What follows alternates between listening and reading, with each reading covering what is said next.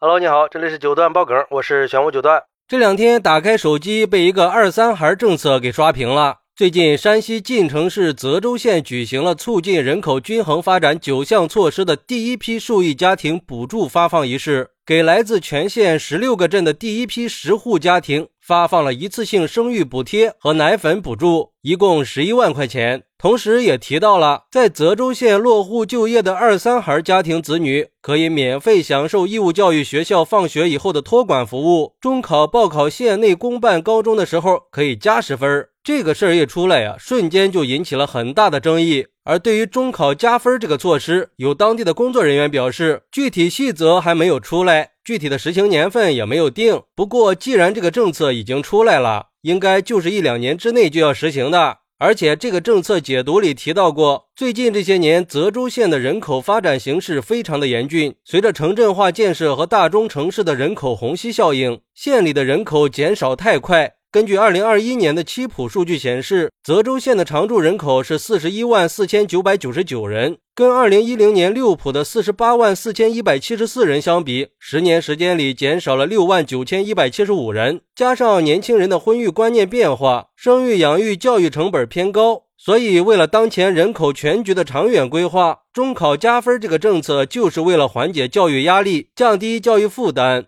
不过，据我了解。为了推进教育公平和考试公平，国家已经对中高考加分进行了全面的清理。二零一六年，教育部发布的指导意见就已经明确的表明，大幅减少、严格控制加分项目，取消体育、艺术这些学生的加分项目，学生的相关特长和表现计入学生综合素质评价档案里。目前，全国各地的中考照顾性质的加分只保留了少数的几项，比如说烈士子女的加分，其他的基本上都已经取消了。就像有网友说的，真是越来越魔幻了。以前独生子女是香饽饽，想想我中高考那会儿，独生子女是加分的，现在加分的却成了二三孩，这可真是两极反转呀。但是考试公平应该是我们的底线，教育公平不应该成为催生工具。而且这种情况啊，还会造成家庭成员的不公平，到最后只有那些多孩家庭的老大不加分，那老大就太惨了，不光是要被家长要求处处让着弟弟妹妹，连加分的红利都吃不上，这样对一胎的孩子真的太不公平了。还有人说，如果只是发放一次性生育补贴和奶粉补助，这肯定是值得点赞的鼓励措施。但是给二三孩中考加十分，不仅会制造新的教育不公平，还可能会加剧教育焦虑。那些一孩家庭的孩子惹到谁了呀？凭什么就被事实上减了十分啊？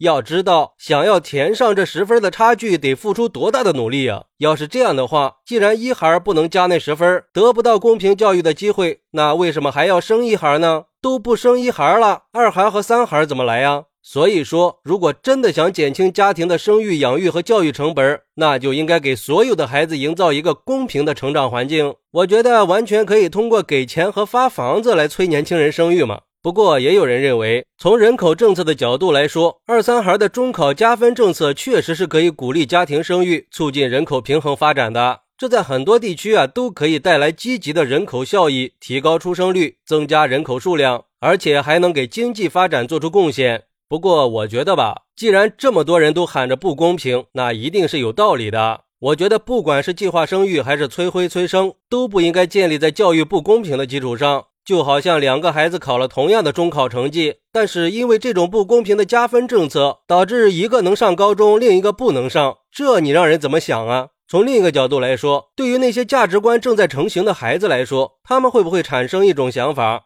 学得好不如生得好？试想一下，这种天生低人十分的观念，会对这些孩子造成什么样的严重危害呢？我想，这种公平意识的伤害，应该是远远大于激励生育的结果吧。当然，我们也不能否认出台这个政策的初衷是好的，也是为了鼓励多生育嘛，为了当地的人口均衡发展。而且，我觉得这个政策能火出圈，它也不是个坏事儿，起码会引起更多的人来关注这个问题，也可以看到很多有建设性的建议，就当是一次民意调查嘛。如果当地也确实感觉不妥当了，还可以在正式实施之前及时的做出调整。好，那你觉得给二三孩中考加分的政策可行吗？快来评论区分享一下吧。我在评论区等你，喜欢我的朋友可以点个关注，加个订阅，送个月票，拜拜。